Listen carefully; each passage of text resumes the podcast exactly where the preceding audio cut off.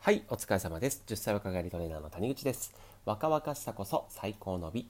このラジオでは健康的で綺麗な体になりたいと諦めていないあなたのために配信しています。僕は都内でパーソナルトレーナーをやったり、オンラインを使ったりして、若々しさのためのお手伝いをしています。はい、ということで、本日はですね、えー質問にお答えしていきたいと思います。ね、質問、えーいただき、本当にありがとうございます。で、タイトルにあります、えー糖質制限は万病のもとということでですね、まあ、そこに非常につながってくる内容だったので、まあ、こういうタイトルというかテーマにさせていただいております。で、え質問内容がですね、レジスタントスターチっていうものについて、え聞きたいということでした。レジスタントスターチですね。で、それを調べていると、ハイパー食物繊維とか、難消化性でんぷんとか、まあなんかね、聞いたこともない、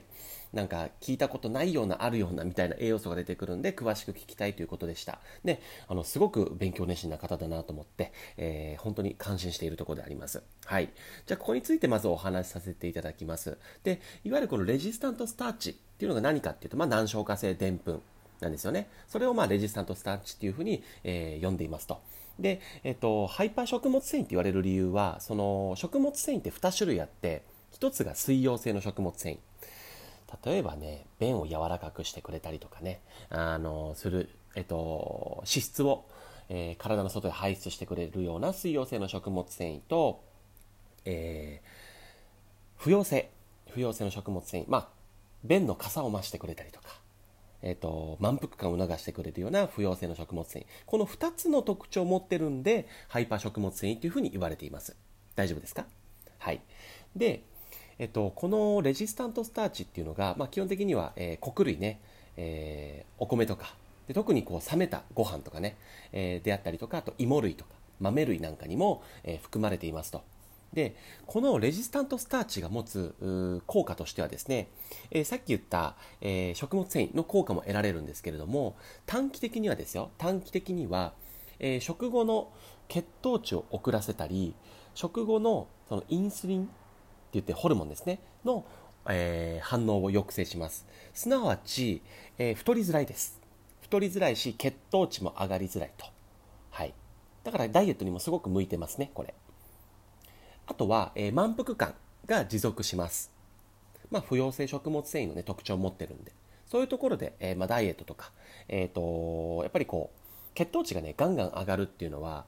まあ、上がることは当たり前なんですなんですけれどもお肥満にもつながりますし老化とかっていうところにも、えー間接的につながってくるのでそれが上がらないっていうのはすごくいいなと思いますダイエットにおいても美容においても健康においても、えーこの短期的な効果レジスタントスターチから得られる効果はいいんじゃないかなと。で、えっと、長期的に見るとですね、まあとえー2型糖尿ですね、まああの日常生活で、えー糖尿病になっちゃったよみたいな人いますよね、それ2型糖尿って言うんですけれども、それの改善とか予防、ね、あとは予備軍とかにも有効ですと。で他にはですね、腸内環境を良くしてくれたりとか、えー便秘解消とか、あとはまあ前動運動って言ってこう腸のね動きを良くしてくれるんでやっぱりね女性であれば便秘解消につながるのかなと思います。はい。なのでねすごいですよね。これね。もうさっき言ったご飯とかね、まあ、もうその冷えたご飯とか、ね、芋類とか豆類まあ、あのやっぱり穀物系に多いってことです。まず一つ特徴としてね。はい。で今ここに短期的でも長期的でも書いてある効果っていうのはいわゆるその食物繊維が持つ効果ですね。このレジスタントスターチがどうこうというよりか食物繊維がそもそも持っている効果です。でかつハイパー食物繊維って言われるのは水溶性の効果もあるし不溶性の効果もあるしどっちの特徴を持ってるからもうすごいよねっていうことですね。うん、なんか僕調べてみたんですけどあすごいなと思いました、まあ、冷めたご飯をね、まあ、食べたい食べたくないは別とし、あのーうん、非常に使えるんじゃないかなと思います。あのーね今ってえー、と炭水化物を抜くダイエットとか少なくするダイエットってすごく増えてるんですけどもそうしちゃうと結局この食物繊維量が減るんですよね。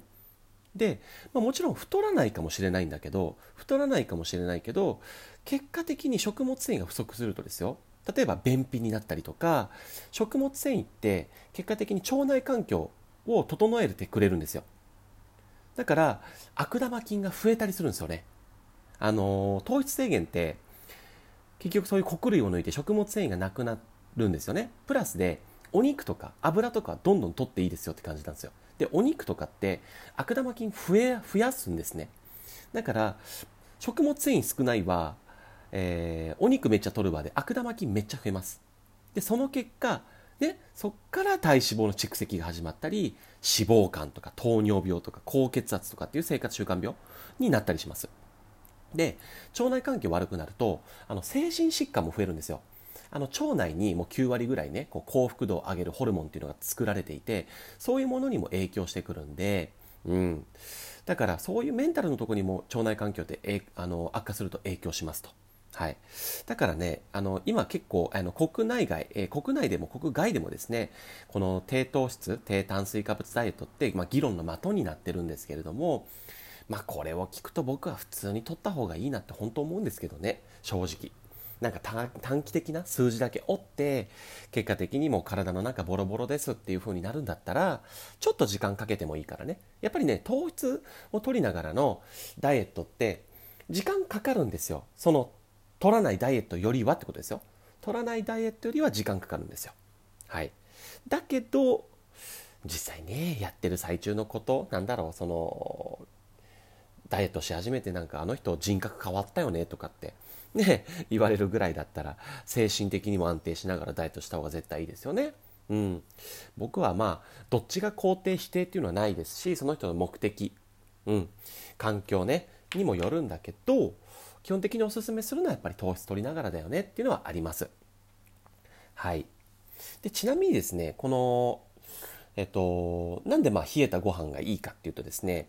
あのいわゆる固化って言ってその加熱するとでんぷんがね水を吸って膨らむんですよ。で粘りが出てきますと。でそうするとレジスタントスターチの量が減るというか効果を得づらくなるんですよね。はい、だからそれを冷やすことによって、えー、また再結晶化するというか、えー、その膨らんだものがこう縮んできて戻ってきて、えー、そのレジスタントスターチの効果を得られやすくなります。はい、ということですね。はいまあ、とにかくちょっと消化を悪くしてるようなイメージですね。レジスタントスターチは。はい、食物繊維の効果を、えー、存分に得ることができるので、もしね、これを聞いたあなたで、えー、もしやってみようっていう方、ぜひやってみてください。ね、冷えたご飯を使ったりね。これちょこちょこ聞いてましたけどね、こういう効果があるんだっていうのを僕も初めて知ったので、あの、毎回こうご質問いただくと、自分としてもすごく学びがあって、すごくありがたいです。で、これをね、またいろんな人にこうやってシェアできるので、まあ、全員幸せになりますよね。うん。すごくいいと思います。本当にありがとうございました。はい。はい、ということですね、まあ、余談タイムということなんですけれども、まあ、ちょっとね、ここからはね、まあ、少しちょっと重いと言いますか、えー、僕がちょっと思うことをお話しさせていただきたいと思います。あの、ダイエット方法ってね、まあ、やっぱりいっぱいあるんですよ。本当にもう本屋さん行ったら糖質制限をしろっていう本もあれば、なんか糖質は毒だっていう本もあれば、その隣に糖質は絶対取れっていう本があるんですよね。もうどっちやねんと。あのみんなからしたらね、本当そうですよね。もうこれに惑わされてしまうのは本当仕方ないんですけど、実際にトレーナーさんからもね、あのトレーナーとかセラピスト、ダイエットを実際提供されてる方からも質問僕よくいただくんですよ。そういう方たちを指導することが多いので。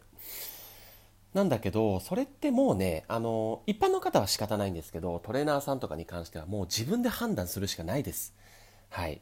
自分でも一回やってみてどういいのか悪いのか痩せる痩せないだけじゃなくって例えばねそれをできる環境になかったらどうしますって話なんですよ。例えばご家族がいますと。その中で糖質制限ダイエットしようと思ったらちょっと家族巻き込んじゃったりしますよね。そういう時も糖質制限という知識しかなければいやとはいえ痩せるためには仕方ないんです。しか言えないじゃないですか。ね？とかね、うん。まあ、糖質を取っていく中えー、まあ、取っていく中でですね、まあ、その人がなかなか結果が出ませんと。ね、そういう時にもうモチベーションがだだ下がりの時に、じゃあ、ね、どういうことをその人にやってあげたらいいのかとか、ね、そういうところもやっぱり考えていかないといけなくて、はっきり言ってね、何がいいとか悪いって言い切れないんですよね、正直。実際病院でも糖質制限っていうのを推奨しているところもありますし、そこから生まれたものでもあるので、うん。だからこれは本当にね、自分たちで判断するしかないですね。あなただったらどうするのっていうふうに。で、そこの責任を取るっていうのが、やっぱりこう、お金をいただいて提供している側になってきますので、そのためにはやっぱり死ぬほど、ね、あの、指導する側勉強するしかないなっていう感じです。あとはもう自分で実験する。で一般の方に関してはやっぱりね最低限の知識はちょっとずつ持っていかないとですね例えばまあこの糖質制限ダイエットも悪いとは思わないんですけれどもやっぱり長期的に見た時にダイエット痩せたはいいがなんかシワめちゃめちゃ増えてんじゃんとかなんかそれきっかけにすっげえ便秘症になってで便秘になるってお肌とかめちゃくちゃ影響するんですね。腸内環境めちゃくちゃ悪くなるんでうん、なんか便の匂いがすごく強くなったとかね、便秘になったとかね、なんか違う弊害が出てくると。でもまあ痩せてるからいっか、みたいな、えー、状況になってしまいますと。あのー、ネットとかで調べると結局いいことしか書いてないんですよね。うん、そりゃそうですよね。だって、ネットで、えー、なんであんだけ情報が溢れてるかっていうと、そのネットで、なんかこう、情報で人を釘付けにして、で、その中で広告をいただいたりとかしてるわけですよね。えー、そういう企業さんであったりとか、まあ、個人の人でもね。うん。まあ、ちなみにこのラジオはね、広告なんて一つもつかないんで 本当に完全無料で、もう皆さんにシェアしたいだけっていう感じなんですけれども、だから、やっぱりね、人の気を引くためには、そうやって強烈に書いたり、いいことばっかり書くしかないんですよね。うん。だから、かといってね、ネットの情報が悪いかっていうと違うんですよ。それをえー、どう使うかというあなたのですねやっぱりこう基礎知識というかがやっぱり問題であって、まあ、問題というかね、うん、だからそれをどう取るかっていうところが大事です。あくまでやっぱり無料のコンテンツになるのでそれをどう使うかっていうのはやっぱり自分のことをどれだけ知っているかとかね、健康に関すること、お仕事でもビジネスでもなんですね。何でもですね、それに対してどれだけ自分で努力されてるかっていうところがやっぱり判断基準になってきますので、ご自身のね、やっぱり軸っていうものを作っていくのが重要じゃないかなと思います。その上で、ぜひね、今後もこのラジオをご活用してください。えー、質問いただいたらね、しっかりお答えしますのでお待ちしております。今日も最後までご視聴いただき、本当にありがとうございました。では、失礼いたします。バイバイ。